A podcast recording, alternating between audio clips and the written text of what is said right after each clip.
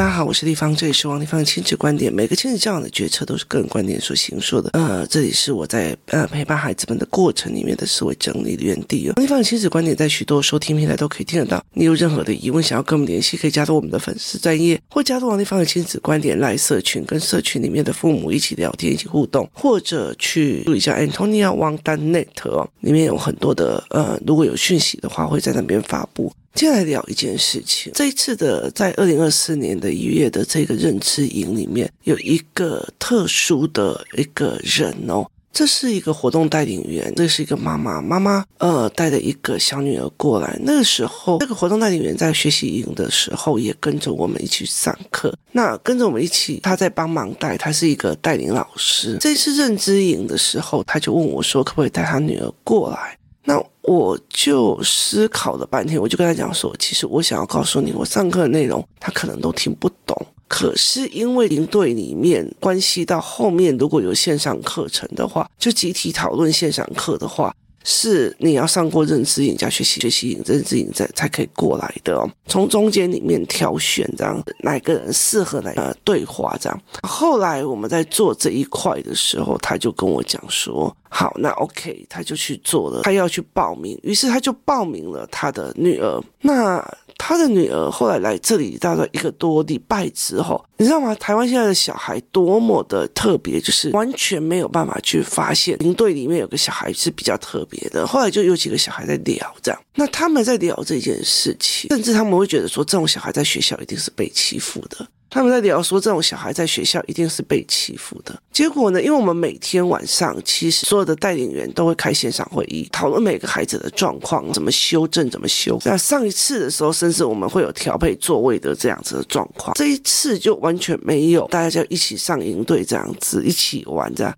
跟他们谈到这个孩子了，那我就问了他妈妈说：“你要不要去解释一下你孩子的状况？”这样，那他就说：“那他要怎么解释？”刚刚好那一天晚上，我在开车回来的路上，因为我载着另外工作人员跟他的孩子，那。等到我要再重新把他们下来之后，要再重新起步的时候，我儿子忽然讲一句话说：“妈妈，我觉得姐姐去毕业旅行这几天，我觉得好空虚，回到家里面我都觉得好失落哦，他觉得很不舒服这样子。他觉得姐姐去毕业旅行让他很没有办法接受，因为他觉得呃会很想他这样子。那我一边开车，我就跟我儿子在聊说，呃，我就跟我儿子在聊说。”妈妈觉得亲子教养最重要的一件事情是什么？它不是亲子关系，而是所谓的分离，所谓的分别。好，那我就说，妈妈让姐姐，就是有时候我下台中以后，再丢个地址让她来找我。或者是我去哪个地方丢个地址让他来找我，或者是我会叫他去哪一个地方，例如说出国的时候，我会叫他去找附近的所谓的呃水卖水的店，好，所以我会叫他去做这一些事情。那我就问我的儿子说：“你觉得妈妈为什么要做这件事？那我为什么要教他呃煮饭或干嘛？”很多的人在做家事，在要求小孩做家事，是一觉得说。这是家里面大家的共同的事啊！你为什么怎样怎样？可是我从以前到现在都不是这样思考的。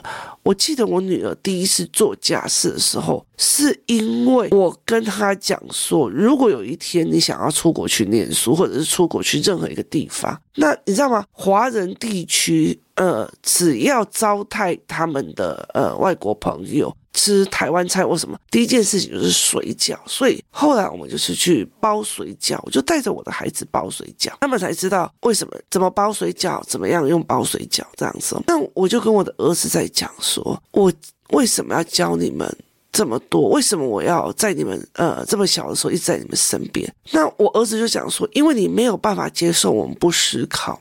那我就说，为什么我没有办法接受你们不思考？这个原因是什么？他讲了一句说，因为你是思考性人格，所以你没有办法接受你的孩子不思考。我说不是这个样子的。我说对我来讲，我让我的女儿去训练她去异乡走，或者是走到另外一个地方去，很重要的原因是因为我知道有一天，就算我不在了，我的女儿她可以去任何。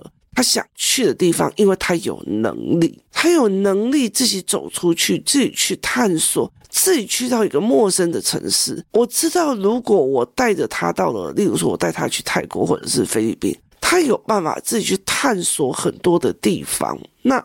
他未来他就有能力自己一个人去那边探索。我会想我女儿，我当然会想念她，我也会觉得她不在，我也觉得很唏嘘。但是这人生，这是他的人生，我希望他的人生是自由自在。那个自由自在，就是我有能力去我要去的地方，我有能力做我想做的事情，我有能力让我自己拥有一个很好的生活的样貌。所以我就跟他讲说，所以我希望他有能力自己煮饭煮菜，去煮出一桌菜犒养自己。例如说，他有能力去做的某一个食物，然后让他觉得，哎，这就是我妈妈给我的味道。他有能力在有一天他想要自己复原某些饮食的时候，他有能力把他妈妈曾经煮过的饭或煮过的菜复原起来。他有能力想说，哎，我今天想要去菲律宾的时候，他有能力自己去搭飞机，自己去到那个地方，或者是自己去做那些事情。这是自由，自由在于我想，我也有能力做到，那而不是我只有在想，但是我就困在这里，我不敢来，这也不敢，那就是一个辛劳哦。所以后来我就是跟他在这些讲，我教他煮饭，是因为他有一天想想吃的时候，他会煮，那有。那我带他到处跑，是因为我希望他以后有能力。我教他思考跟知识，是因为我不需要未来的我一直跟他讲这个不行，那个行，那个不行，这个行，而是我很确定的，不管遇到任何事情，他会启动他的思考逻辑去判断这件事情 O 不 OK。所以孩子不是被我操控的，不是被我管着。我教你们怎么看滤镜，那你就会去听到哦，那个人带着爱情的滤镜在看事情。你你你可以去判断你要不要跟这一个人相处，你要不要去判断这一个人，你要不要把他的恋爱脑拿掉？你可以自己去判断，你可以觉得这不是你的事情，因为像认知营我们会教所谓的原则区分。这是谁的事？那由经济体系来看，这是谁的事？由非经济体系来看，这是谁的事？所以你可以去做这一块。我就跟我的儿子在讲这一件事情。我说，我一直想尽办法带领你们去思考，或者有很多的角度可以去思考的一个原因，在于是我想要让你们学会思考之后，以后有能力去做这件事情。你有所有的能力可以去完成这一块的事情，你有能力去应付以后未来的世界，而不是永远在妈妈的眼皮子，嗯哼。这样子，那如果没有妈妈那个有瞪过去的沙眼，他就永远都不会做这件事情。我儿子就听到，就一直，因为他一直一直很没有办法接受，我是以分别的角度、分离的角度来去看待人与人之间的相处的，他就觉得很感伤这样子。那晚上的时候，我们在做线上讨论，在每一个孩子的状况都拿出来讨论的时候。那我们就想到这个孩子啊，因为太多的孩子在说这个小孩怪怪的啊，为什么会一直摇晃啊，或怎么样，有的没有的。那后来我就跟他妈妈就问我说：“丽芳，那我要怎么去跟对方讲？就是我应该怎么用什么样的心态去跟孩子们聊天或干嘛这样？”那呃，讲我的小孩的状况，那个时候我就跟他讲我刚刚跟我儿子讲的这一串，我就跟他讲说：“你要抓清楚你要的是什么。”如果你要去跟别人讲说，我的小孩就是个特殊生，你们要对他好，要不然你就欺负弱智，这是一种心态。我的小孩是，例如说像我的小孩是有学习障碍的，可是我从没有觉得他是学习障碍。老师，麻烦你给他通融一下。我通常都是说，老师他有某一部分的障碍，你告诉我他造成你哪边的困难，我来处理，我来做。哦，所以并不是说，哎，人家那些是学习障碍耶，你还要求他那么多？我从没有干这件事情过。为什么？因为那不是一个特权。所以，呃，那天我们在看到这个小孩常常会说：“我不会，老师你帮我。”好，老师就说：“那你要不要先试试看？就是强迫他开始自己做。”而不是他说不会，我又心里想他是特殊生，所以就帮他，他永远就会不会。所以后来我就在跟这个妈妈聊这件事情，你的心态是什么？我的女儿是特殊生，所以我希望全部的人给她通融，这个世界给她通融。那或者是怎么样？可是以我自己的角色来讲，我希望这个社会在我有生之年尽量毒打我的孩子，就是他们看到背叛，他们看到排挤，他们看到很多东西，因为我可以陪着他们去解释这一块东西，去思维这件事情，去变成那个养分。其实我觉得很重要的一件事情在于是很多人怕麻烦，哦，我的小孩就怎样，我就想他其实在。推卸责任，那很大的一个东西是你面对的东西，你破的关越多，你越骁勇善战，你越强大。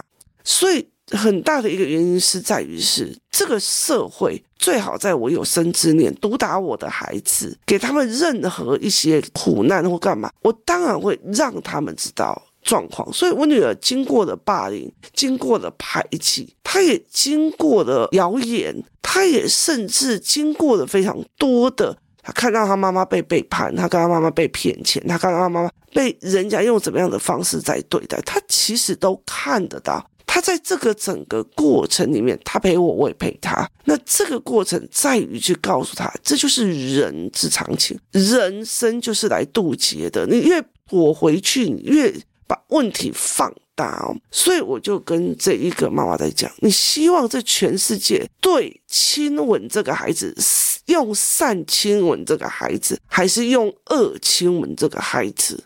我我其实可以老实说，我希望在我有生之年，我的孩子经历很多挫折再起来。而这个起来是他的养分，而我在努力做什么？我在做 podcast，我在开营队。那时候，那个孩子就问我说：“你到底为什么要在做这个功德？你为什么要把你的 know how 交出去？你为什么要来做这件事情？”我当然希望这个事哦，社会是善的，用善去亲吻世界当中所有的人。可是，我希望在我孩子幼年的时候，是看到人心之恶。所以我就会跟他讲说，很多的特殊生的父母会希望这世界要宽容他一下，因为他没有能力。再宽容他一下，而没有能力，那你要的是什么？后来那妈妈就跟我聊很久，这样。那后来到了隔天的时候，我就做了一些教案，去看所谓的人的不同、想法的不同、角色跟圈层的不同。我们在聊这些事情。后来我就说，我让孩子们站起来，我说我其实我可以分辨你们。例如说，独生女站起来，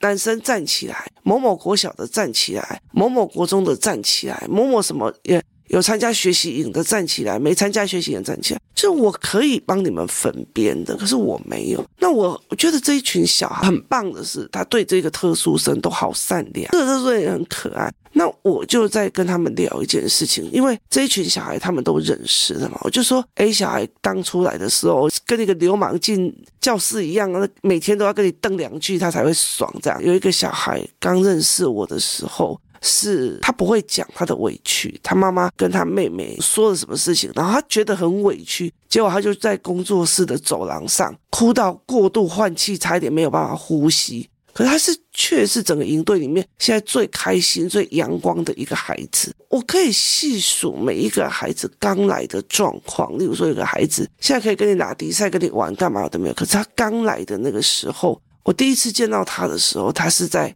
我们那天还在开玩笑，我就跟他聊天说：“哎，你知道你第一次见我的时候，你妈妈跟我说你在学校就会翻桌，不爽就翻桌。”然后他就说：“有吗？”我说：“那你觉得有吗？”然后就说：“我只是觉得很奇怪啊，我不高兴我就把桌子翻了，然后老师就会再把它扶起来，然后我就再把它翻了，然后老师就再把它扶起来，然后我就再把它翻了，他老师就扶起来，我就好气了，老师干嘛扶起来？”笑死了，你知道吗？可这个孩子，呃，他甚至有一段时间很阴沉，他妈妈也害怕很阴沉。就那天我们在呃工作室的时候，在在公园的时候，他就跟我讲，我说你有没有害怕他变得非常非常阴沉？他说有，可是他现在却很开心，就是变很多。所以我后来就在讲这个特殊生，他是在两岁的时候来我的工作室的，那个时候他一个眼睛几乎是看不到，所以他是用斜眼在瞪人。一个走路会非常的摇晃，还有一只呃一只脚是有状况，他也没有办法讲话。然后呢，每天都这样子用斜眼在看着你，